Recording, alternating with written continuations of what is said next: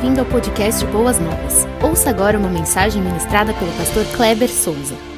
Bem, meus queridos irmãos, que privilégio mais uma vez estarmos aqui na casa de Deus para juntos nesse compartilhar da palavra aprendermos um pouco mais a respeito do assunto de santificação, santidade, enfim, o fato de vivermos separados das coisas do mundo e separados por Deus e para Deus, para realizarmos a sua grande, boa e perfeita obra.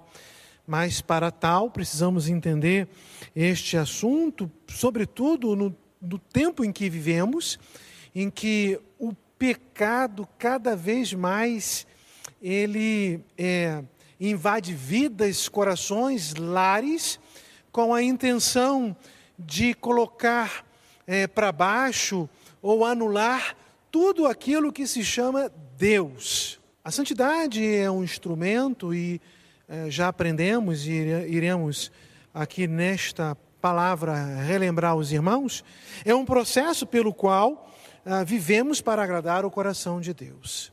Então, ah, o nosso objetivo, o escopo, né, a nossa meta, é trazer esta lembrança aos queridos irmãos de que devemos viver uma vida diferente da qual o Senhor nos chamou, ou a qual o Senhor nos chamou, para que possamos salgar, para que possamos brilhar, não perder nem o nosso tempero, o nosso gosto, nem o nosso brilho. Que Deus nos abençoe nessa tarefa de relembrar isso aos irmãos. Eu quero ler para os irmãos desta noite, na primeira carta do apóstolo Paulo aos nossos queridos irmãos de Tessalônica, a primeira Tessalonicenses, no capítulo 4, de 1 a 7. O texto é muito sugestivo, 1 Tessalonicenses 4, de 1 a 7, quando o apóstolo Paulo, então, ele fala assim: Finalmente, irmãos, pedimos a vocês e os exortamos do Senhor que, assim como aprenderam de nós a maneira como devem viver e agradar a Deus, e efetivamente o estão fazendo, vocês continuem progredindo cada vez mais. Porque vocês sabem quantas instruções demos a vocês da parte do Senhor Jesus. Pois a vontade de Deus é a santificação de vocês. Aí o apóstolo Paulo vai orientá-los numa questão bem contextual, algo que estava acontecendo ali na região de Tessalônica, uma região greco-romana, quando ele fala assim: que se abstenham da imoralidade sexual, que cada um de vocês saiba controlar o seu próprio corpo em santificação e honra, não com desejos imorais, como os gentios que não conhecem a Deus.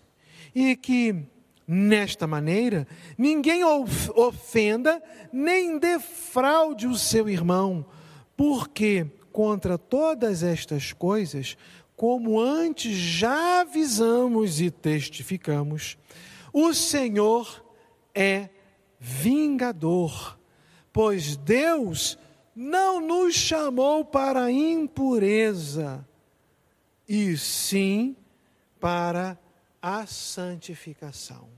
Muito bem, meu querido irmão, a santificação é o processo pelo qual a imagem e semelhança de Deus, que somos nós, ah, mas essa imagem e semelhança, ela foi desonrada, aquele espelho que ficou assim, meio que manchado, aquele aço de trás do espelho começa a sair, o espelho fica meio desbotado, a gente não consegue ver direito, isso tudo por causa do pecado.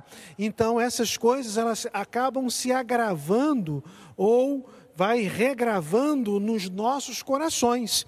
Mas é, a santificação é este processo, este processo que vai nos ajudando a chegar, a alcançar a estatura de varão perfeito Cristo Jesus, o nosso Senhor.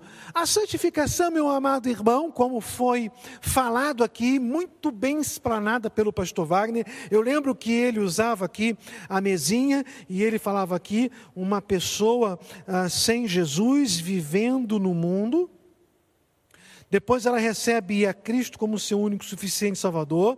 Ela sobe um, sobe um patamar, mas quando ela deseja, e essa salvação é um ato, mas quando ela deseja então crescer, ela vai galgando alguns degraus e ela vai subindo ah, nesse, neste processo de santificação, que só acaba aqui no último estágio, que é a glorificação, quando então Cristo é, nos alcançar no sentido de do seu retorno nos levar para a glória celeste, ou então no momento da ressurreição, aí receberemos um novo corpo, um corpo glorificado, um corpo que não terá mais nenhum tipo de inclinação para o pecado.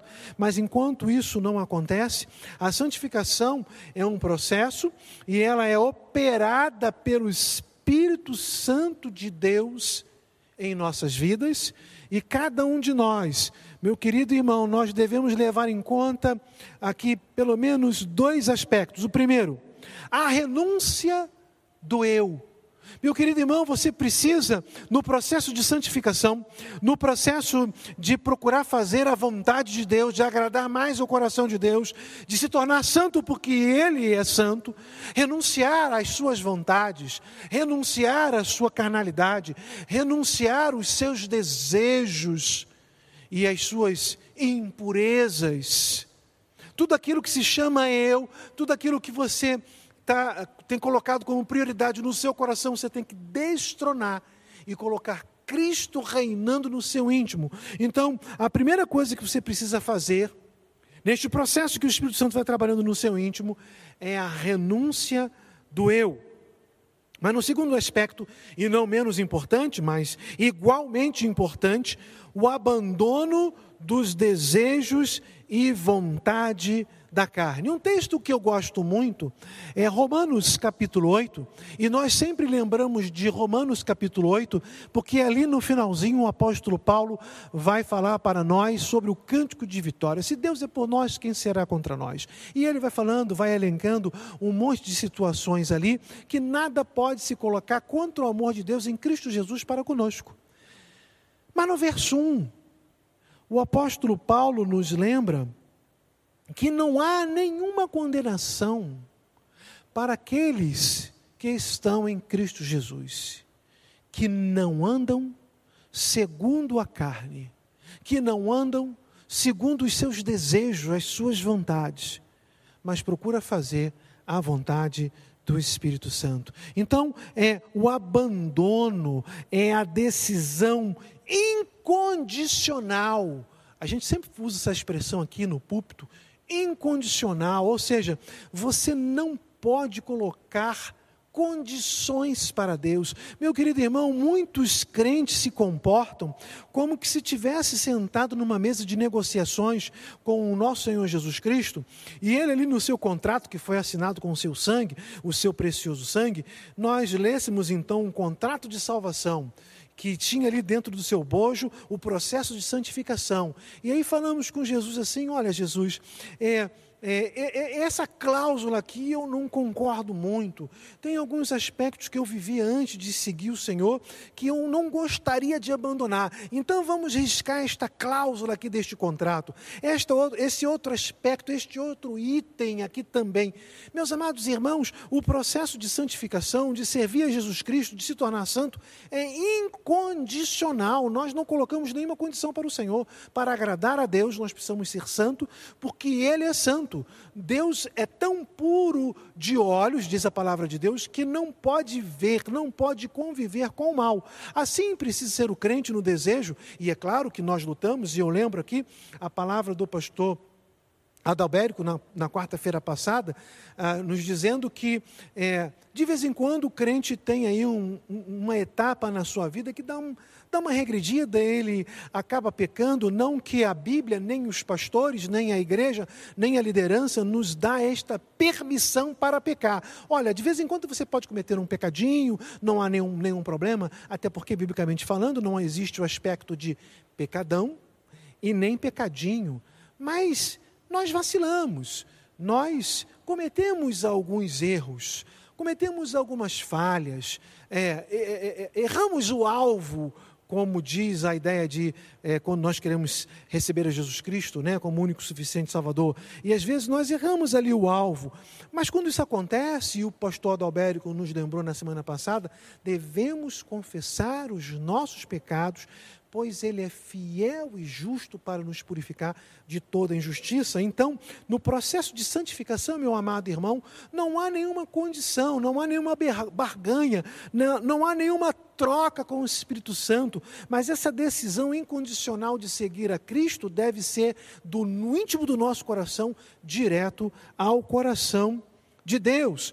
O Dr. Russell Shedd, em seu livro Lei e Graça, e santificação, assim ele disse: Deus quer filhos à sua imagem que imitem a sua santidade. Vou repetir aqui para você, meu irmão, de, olhando diretamente nos seus olhos. Você que está aí na sua casa, diante da sua televisão, ou com o seu tablet, ou no seu PC, ou com o seu celular aberto. Você que está olhando aqui dentro dos meus olhos, preste atenção nesta frase do Dr. Russell Shedd, quando ele fala a respeito de santificação no seu livro Lei, Graça e Santificação, diz assim: ó, Deus quer filhos a sua imagem, a imagem de Deus. E esses filhos precisam imitar a sua santidade. É assim que você tem vivido, procurando imitar a, a santidade, procurando fazer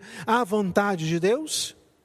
Muito bem, a, a, as palavras santificação, santificar, santidade, a, essas palavras, elas deli, é, de, é, é, derivam, me perdoe, derivam então de um, de um termo latino, de uma palavra latina, que essa palavra é sanctus, ou, ou santo, que por sua vez, esse vocábulo, ele, ele veio lá ah, do aramaico, e, e, assim é conhecido como Kadash, e, e, mas na verdade nós conhecemos muito como Kadosh, a ideia então de ser ah, separado, a ideia de ser ah, consagrado, viver ah, em purificação para a honra e glória de Deus.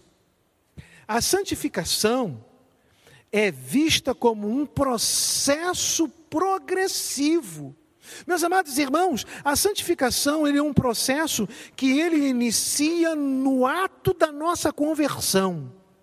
Recebemos a Jesus Cristo como único suficiente Salvador.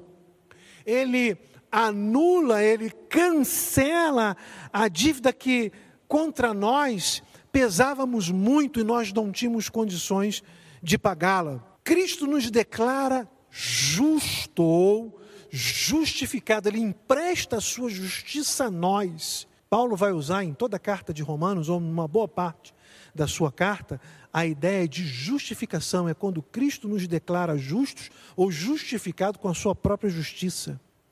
A partir dali, meu amado irmão, começa a sua caminhada, começa o seu processo de crescimento da vida espiritual, que nós chamamos de santificação. Ela tem início e o fim do processo de santificação só termina de aprendizado, de crescimento, de viver consagrado, de viver separado, de viver num estado de purificação cada vez mais, quando Cristo voltar para buscar a sua igreja, ou então com a nossa morte. Meus amados irmãos, não tem essa ideia de que eu sou crente há 30 anos, 40 anos, 50 anos, já estudei muitas vezes a palavra de Deus, já li a Bíblia de, de capa a capa, de Gênesis a Apocalipse, de Apocalipse a Gênesis, de Gênesis a Malaquia, de Mateus a Apocalipse, várias frentes, de trás para frente, de de frente para trás, então já não tem mais nada que eu deva aprender ou crescer. Não, meu amado irmão. Este processo ele é contínuo, ele é progressivo e na vida terrena ele é inacabado. Só termina na volta de Jesus. Então tem muitos crentes, e eu gostaria de deixar de uma forma muito carinhosa essa palavra a você, meu querido irmão que está aí nos acompanhando aí da sua casa, a, a mensagem sobre santificação, que tem muitos crentes que já se conformaram com um estágio que alcançaram na vida cristã. E aí eles se permitem viver numa uh, perfeita ou profunda mesmice. Não quer produzir mais se envolve muito com as questões secundárias, se envolve muito com as questões seculares, tem um envolvimento muito grande com as questões do trabalho e acaba dizendo no seu íntimo e procurando viver com uma postura de vida que não tem mais tempo para as coisas de Deus. Cuidado, meu irmão, isso é um perigo. Quem vive assim, quem age com essa postura, pode se tornar uma presa fácil para Satanás. E eu lembro que uma das mensagens, uma das últimas mensagens que eu preguei aqui do tema batalha espiritual, a 1 Pedro 5,8, salvo engano, quando fala que o, o diabo, como leão, está ao nosso derredor, bramando, buscando a quem possa tragar. Cuidado que quem é, não quer viver dentro de um processo de santidade, de novidade de vida, de purificação, de consagrar mais a sua vida aos pés da cruz. Esse querido irmão pode se tornar um, um alvo fácil e sucumbir, e na linguagem marítima, sossobrar, ou afundar, ou se afogar e vir a padecer. Cuidado, meu amado irmão. Eu queria falar um pouquinho sobre como que ocorre essa santificação. Ela ocorre no nosso íntimo, no interior do, do homem, e de modo que ela, ah, natural, naturalmente, ela nos afeta de forma positiva, mas é, é por inteiro. Eu não posso dizer que ela alcançou ah, o meu interior sem alcançar a minha mente. Eu não posso dizer que ela alcançou a minha mente, mas ela não alcançou os meus desejos. Eu não posso dizer que ela alcançou os meus desejos, mas não, não alcançou as minhas emoções. Não, a, a, o processo de santificação, ela nos, nos afeta, e quando eu falo, usa a expressão ou vocábulo afetar, é no sentido positivo, por inteiro, corpo, alma, intelecto, vontade, emoções, afetos, tudo nos muda para a honra e glória de Deus, a imagem do varão perfeito, por completo. Além disso, a santificação é realizada na vida do cristão através de vários meios que o Espírito Santo ah, ele vai ah, usar a nosso favor para trazer esse crescimento. E eu preciso ressaltar aqui que a santificação ela não ocorre por meio de obras ou esforços que fazemos, mas por obra e graça do Espírito Santo nas nossas vidas. E Deus usa alguns meios para que isso possa nos fortalecer. Por exemplo, o estudo da palavra de Deus. Onde que eu quero dizer a questão de, de, de, obras? Não é porque você leu a Bíblia, leu uma, leu duas, como uma penitência, como algo trabalhoso. Então você fala assim: oh, trabalhei muito, li muito, e então agora, porque fui eu quem fiz, então é, a, a santificação é meritória. Não, não é esse o aspecto.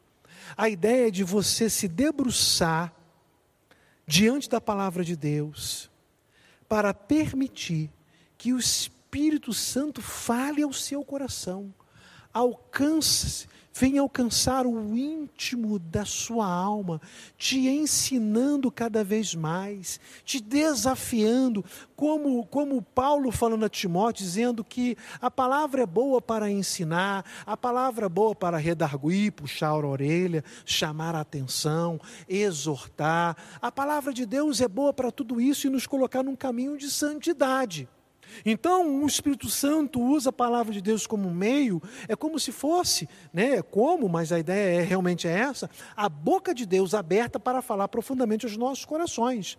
A oração, meus amados irmãos, não como um sentido de penitência também, por meio de obras. Ah, eu vou me ajoelhar, vou colocar aqui um pouco de caroço de feijão no chão ou de milho, vou me ajoelhar aqui, fazer uma penitência, um sacrifício no meu corpo, e diante desse sacrifício, Deus vai, vai, vai reconhecer que eu estou fazendo para ah, alcançar o seu coração, e então Ele vai ter misericórdia de mim por causa do sacrifício, e Ele vai me conceder então uma vida consagrada. A ideia da oração não é essa, mas a ideia do da oração é, é, é fazer com que reconheçamos que nós não somos nada, nem ninguém, e que somos eternamente dependentes de Deus. E que Deus é tudo, Deus é soberano, é Ele quem opera, é Ele quem realiza no nosso íntimo. E a Bíblia diz que a Sua vontade é boa, perfeita e agradável. A comunhão, meus amados irmãos, quantas vezes nós, os pastores, sendo liderados pelo pastor Wagner, o presidente desta igreja, sempre relembramos a vocês, queridos irmãos, da necessidade da comunhão, de estarmos presentes. Venham, queridos irmãos, façam a sua inscrição domingo, domingo pela manhã, 10h30, estaremos aqui todos reunidos em adoração ao Senhor. Não deixem de vir. Venha domingo à noite, está acontecendo às 18 horas por causa desse momento da fase vermelha. Depois, quando tudo voltar ao normal, volta também a orar seu horário normal de 18h30. Mas faça a sua inscrição, é importante. Mas muitos irmãos, e a gente sabe que ah, não queremos negar o momento difícil e de muitas perdas. Hoje mesmo, uma irmã querida da nossa igreja perdeu o seu paizinho e nós estamos orando por ela, para que Deus venha confortar o seu coração por esse mal tão terrível chamado de Covid-19. Que coisa que tem assolado os nossos corações, tem trazido tristeza para muitos lares, luto, dor. Não negamos absolutamente nada disso, mas afirmamos que estarmos diante de Deus, da Sua presença, na Sua casa, em comunhão, em adoração. Ah, irmãos, isso alegra os nossos corações né? É como muitas vezes quando estamos aqui na direção do culto e chamamos a sua atenção no bom sentido da palavra, citando o salmista quando diz assim: "Alegrei-me quando me disseram: vamos à casa do Senhor". É uma alegria, é uma satisfação tremenda estarmos aqui. A pregação do evangelho. Qual foi a última vez que você é, teve o privilégio de conversar com alguém, um parente seu, um amigo do seu trabalho, um vizinho, a respeito do Evangelho de Jesus Cristo, pregar o Evangelho para ele, não aquela ideia, olha, eu queria te convidar para você ir lá na minha igreja, assistir o meu, pra, meu pastor pregar, as mensagens falam ao coração. Não essa ideia que eu estou te dizendo de você convidar alguém, mas de você sentar e falar a respeito a, do Evangelho e desafiar aquela pessoa a abandonar o pecado, a abandonar o mundo e receber a Jesus Cristo como seu único suficiente Salvador. Isso te traz crescimento espiritual, isso faz parte do seu processo de santificação e o seu testemunho. As pessoas olhar para você e ver que você é, é uma pessoa diferente, que você brilha à luz de Cristo. Quando, quando Jesus está falando essa questão do sal da terra e luz do mundo, então, quando ele usa a ideia da luz, ele fala lá: quem que pega a vela ou o candeeiro, coloca embaixo de uma mesa, ou então cobre com um alqueire. O alqueire a gente usa como medida de, te de terra, né, terreno, para saber, mas o alqueire é um cesto. E nesse cesto você colocava alguns, alguns grãos. E quando você terminava de plantar esses grãos, aí você dizia assim: Olha, minha terra tem um alqueire. Ou então era terra muito grande, você ia com dois cestos de alqueire, você falava, a minha terra tem dois alqueires, ou a minha terra tem um alqueire e meio. Então Jesus está falando que você não pega o seu a, a, a, sua luz e cobre com um balde, vamos contextualizar, você coloca no lugar a brilhar. Irmãos, o crente tem que estar lá em cima, refletindo. A luz não é nossa, é a luz do Senhor, mas nós refletimos, precisamos refletir a luz do nosso Senhor Jesus Cristo. Eu gostaria também ainda de ressaltar aqui é, algumas características ah, da santificação. E num livro de teologia sistemática, o autor é Luiz Berkoff, ele aqui é, cita quatro características que eu gostaria de ler e repassar a você, porque isso aqui é a ideia ah, de Luiz Berkoff no seu livro de teologia sistemática. Primeiro, Deus é o autor da santificação, ainda que o homem tenha participação como instrumento através dos meios que ele colocou a seu dispor. Ainda que venhamos a orar e temos que fazer isso, estudar a palavra de Deus e temos que fazer isso, vir à casa de Deus em, em, em, comunhão com os irmãos e precisamos fazer isso, pregar o Evangelho e dar o testemunho, o autor, o agente da santificação é Deus. Segundo, a santificação tem lugar tanto na vida ah, ah, do nosso subconsciente, como na consciência do homem. No subconsciente, ela é uma operação imediata do Espírito Santo. Já na segunda, que é no, na consciência, ela é um processo que depende do uso do exercício da fé e dos meios de graça durante a vida cristã. Ler a palavra, orar, vir na igreja, testemunhar, né, pregar o evangelho, usar os meios que Deus deixou para que este processo possa ser alcançado por cada um de nós.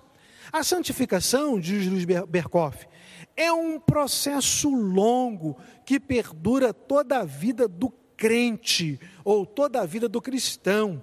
Por isso, esse processo ficará inacabado aqui. Isso significa que nesta vida terrena o cristão jamais alcançará a perfeição. Mas isso não deve ser uma desculpa né? Eu tenho certeza que Luiz Berkoff defende esse posicionamento, do crente não buscar o processo de santificação, devemos buscar. Vai chegar um momento, nós vamos ser glorificados, um novo corpo, né? E aí sim não teremos mais o pecado que vai nos atrapalhar. E o quarto e último aqui de Luiz Berkoff, de característica, a santificação encontrará a sua plena perfeição quando a vida do redimido tiver fim ou quando Jesus voltar, e nós já afirmamos isso, aí passaremos pelo processo da santificação. Mas quando eu volto agora para o texto que foi lido, de 1 Tessalonicenses, capítulo 4, eu preciso é, passar para vocês, meus queridos irmãos, o que, o que Paulo estava vivendo, qual era o contexto, qual era o pano de fundo ali. Não fazia muito tempo que essa igreja tinha nascido. E os crentes ali abraçado a fé cristã. Eram crentes novos, crentes que estavam aprendendo a respeito ah, da vida cristã. E naquela região greco-romana, região de Tessalônica, era uma região onde a influência da imoralidade era tremenda. Ah, os gregos, eles viviam ah, numa profunda imoralidade. Alguns estudiosos, historiadores, eles afirmam que Alexandre era casado, possuía algumas amantes, mas também mantinha um relacionamento homossexual.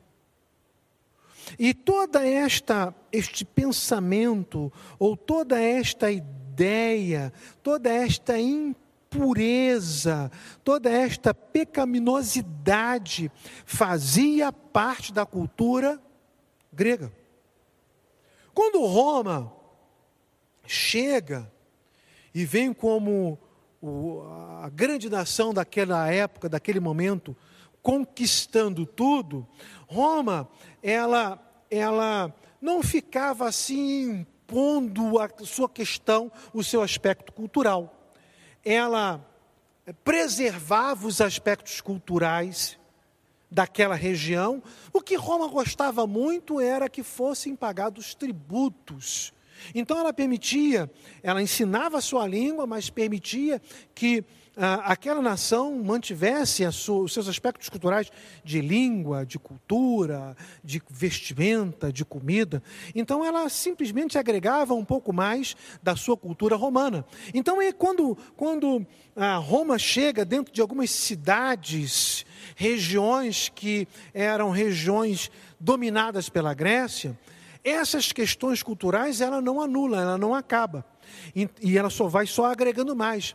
Também Roma tinha um aspecto é, imoral contra a família muito grande.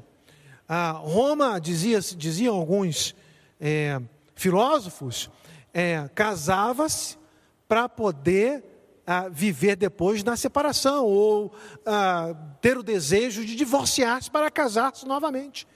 Ah, existem alguns, alguns historiadores dizendo que alguns homens e algumas mulheres casaram e separaram entre oito a dez vezes.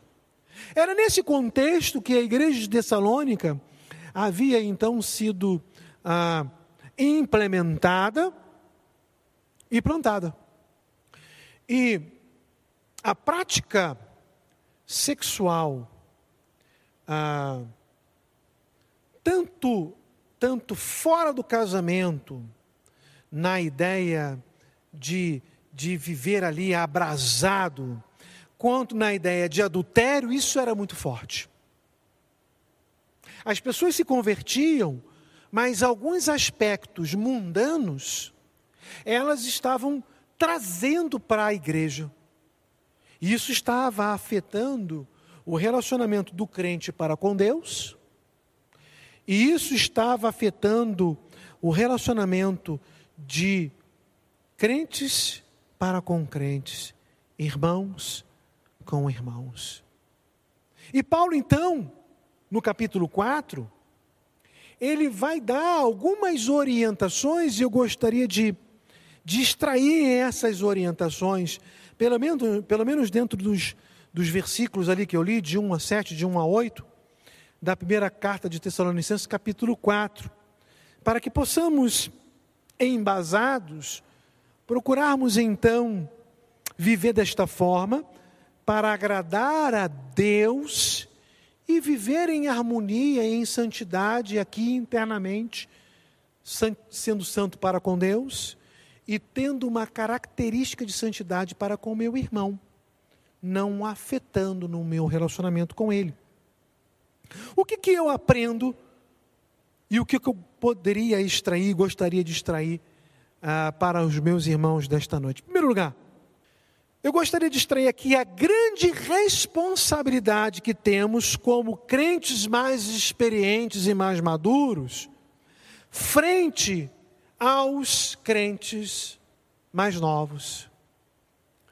Ali no início da carta, no capítulo 4, Paulo fala assim: Assim como aprenderam de nós a maneira como devem viver e agradar a Deus. Deixa eu voltar aqui no texto e ler logo do início. Paulo fala assim: ó, finalmente, irmãos, pedimos a vocês e os exortamos no Senhor Jesus. Olha, eu tô, é, é, é um rogo, é uma.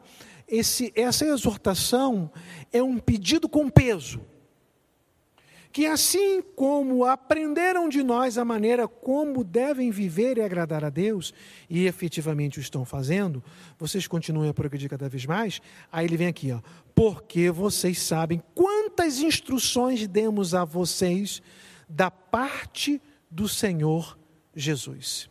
Meu amado irmão, nós que temos uma, uma bagagem, nós que já temos já uma trajetória, nós que já temos uma jornada, uma caminhada na vida cristã de alguns anos, pesa sobre nós a responsabilidade de trazer a instrução, o testemunho e o exemplo de vida cristã aos mais novos.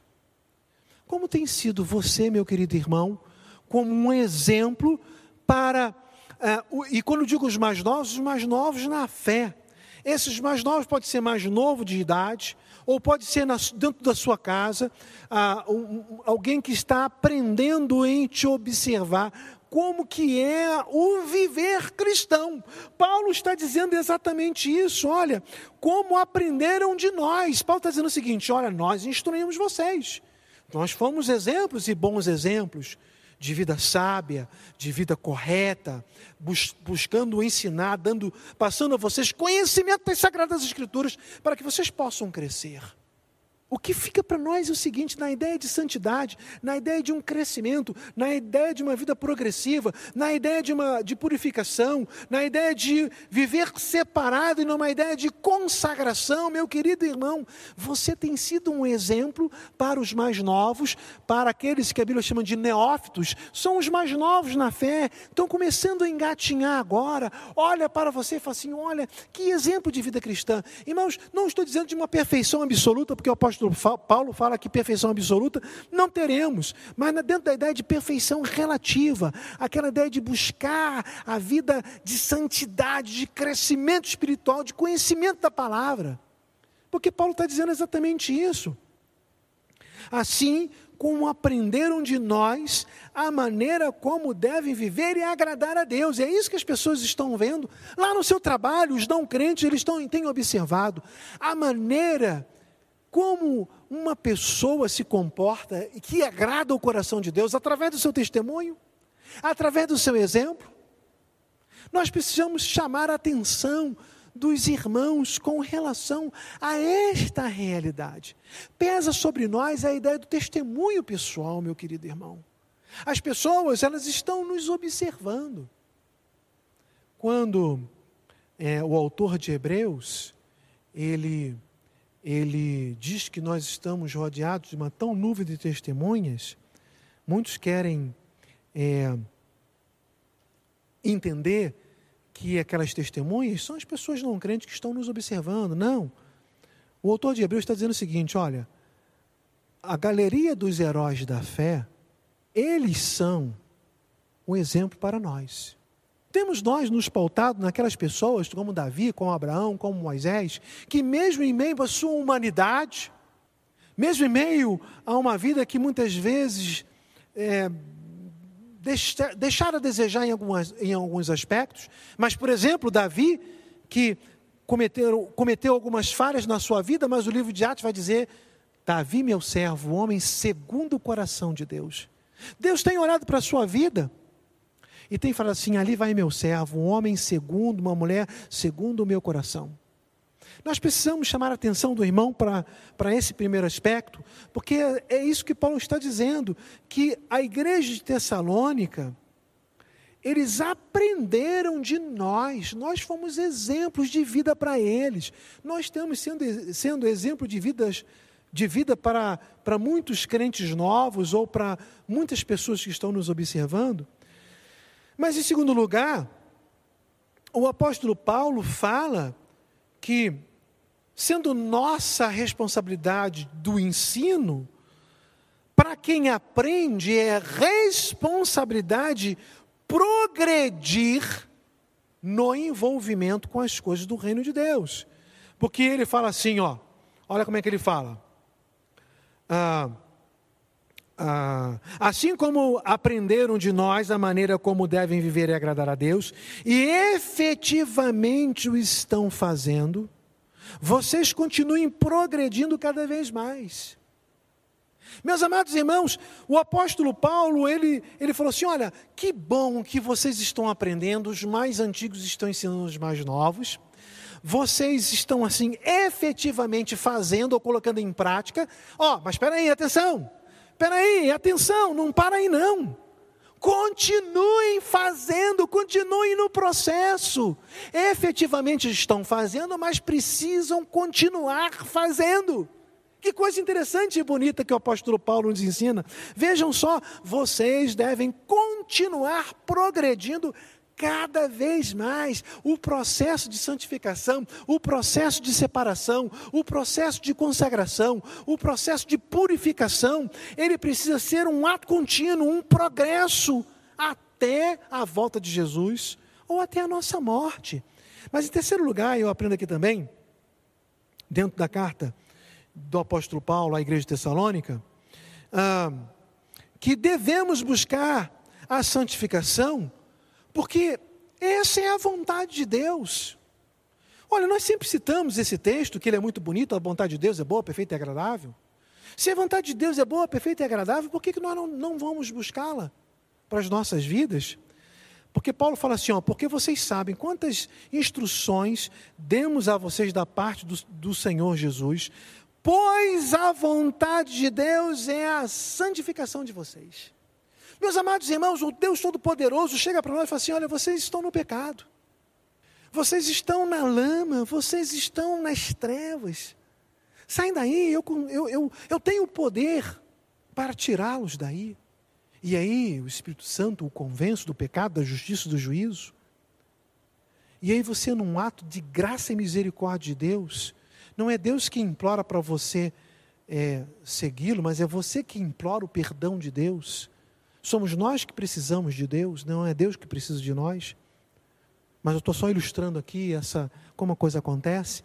E aí você então entra na vida espiritual para agradar o coração de Deus e agora é um lavado e remido pelo sangue de Jesus. Aí você, convencido pelo Espírito Santo, verifica que você ia em passos largos para o inferno, para a perdição eterna. E você fala assim: olha, Jesus Cristo me salvou, agora eu sou uma nova criatura, agora eu sou um cidadão das mansões celestiais.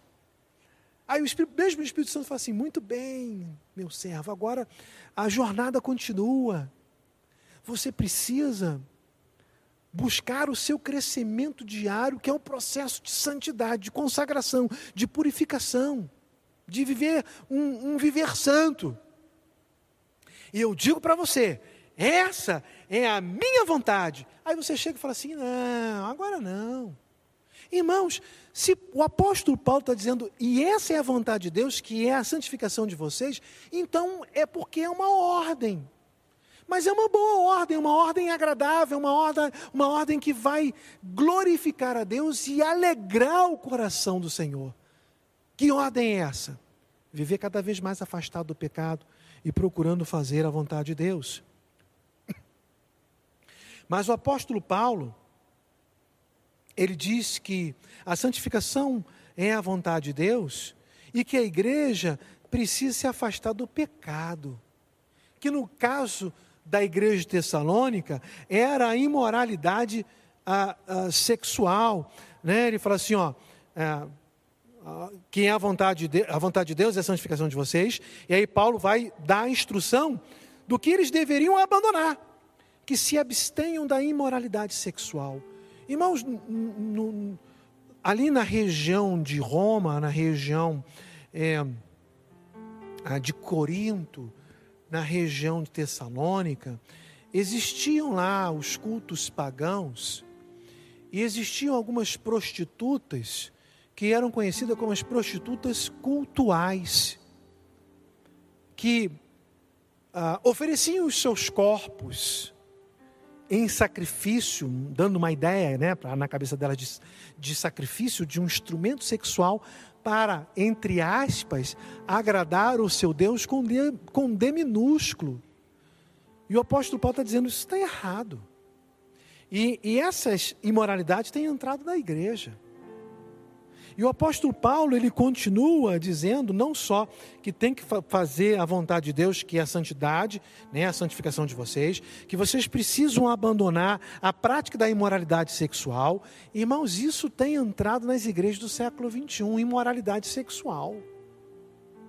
Cuidado, meu irmão, isso é grave, isso é sério. Nós precisamos vigiar com, com relação a isso ou contra isso.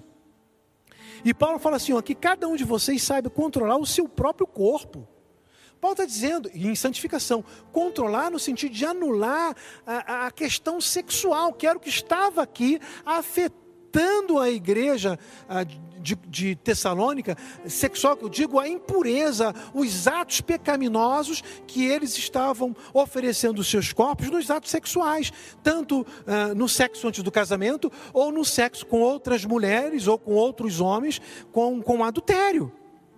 Uh, e ele fala assim, com, com, o seu próprio corpo em santificação e honra, não com desejos imorais, como gentios que não conhecem a Deus. Meus amados irmãos, essa prática é uma prática mundana daqueles que não conhecem a Deus, dos gentios, dos ímpios. Não é da igreja de Jesus. É claro que o foco aqui da carta é com relação às práticas sexuais imorais, a imoralidade sexual. A palavra lá no grego é porneia, da onde vem a palavra pornos. E a língua portuguesa pega emprestada essa, essa palavra, e na nossa língua tem a palavra pornografia. E a palavra porneia é qualquer aberração sexual. Isso é uma prática dos ímpios. Isso é uma prática dos que não são cristãos. Isso é uma prática dos infiéis, não nossa. E eu não estou aqui trazendo essas expressões numa atitude de julgar ninguém, não em absoluto mas trazendo aqui uma ideia de que a igreja de Jesus precisa prestar atenção e viver em novidade de vida. Paulo continua ali até o versículo 8, ele diz: cuidado, os irmãos, os irmãos estão se desonrando. Por quê? Porque um marido estava se engraçando com a esposa do irmão da igreja lá em Tessalônica. E Paulo está dizendo: está errado isso. Isso é adultério. Na igreja de Jesus isso não pode acontecer. Repito, o foco de Tessalônica é a imoralidade sexual. Mas quantas práticas pecaminosas que muitas vezes você tem cometido que não, muitas vezes não tem nada a ver com o ato sexual, mas são práticas pecaminosas que você tem cometido, que tem desonrado a Deus e tem te afundado cada vez mais no pecado. Uma mentira, uma fofoca, uma falta de perdão, uma ira no seu coração, uma mágoa, um ressentimento, ou você que é um empresário e tem defraudado nas leis ou nos impostos, imposto de renda está aí agora, e você vai colocar algumas coisas que não são corretas. Cuidado, aqueles que dizem que vivem no Espírito, Paulo falando na igreja da Galácia, também deve andar no Espírito. Que o Senhor nos abençoe, que o Senhor nos guarde, que o Senhor nos purifique de todo mal e que possamos viver uma vida consagrada para a honra e glória de Deus. Oremos neste momento. Pai amado, nos ensina a viver em novidade de vida, afastado do pecado, buscando a purificação, a consagração, sermos separados do mundo e mais perto de Jesus Cristo seu Filho e nosso Salvador. Ó oh, Deus amado, abençoe os teus filhos que estão nos ouvindo nesta hora e estão recebendo esta oração, que possam ser grandemente abençoados por ti. Muito obrigado por esta noite. Assim oramos no nome de Jesus. Amém. Você ouviu o podcast Boas Novas? Não se esqueça de seguir nosso canal para ouvir mais mensagens que edificarão a sua vida.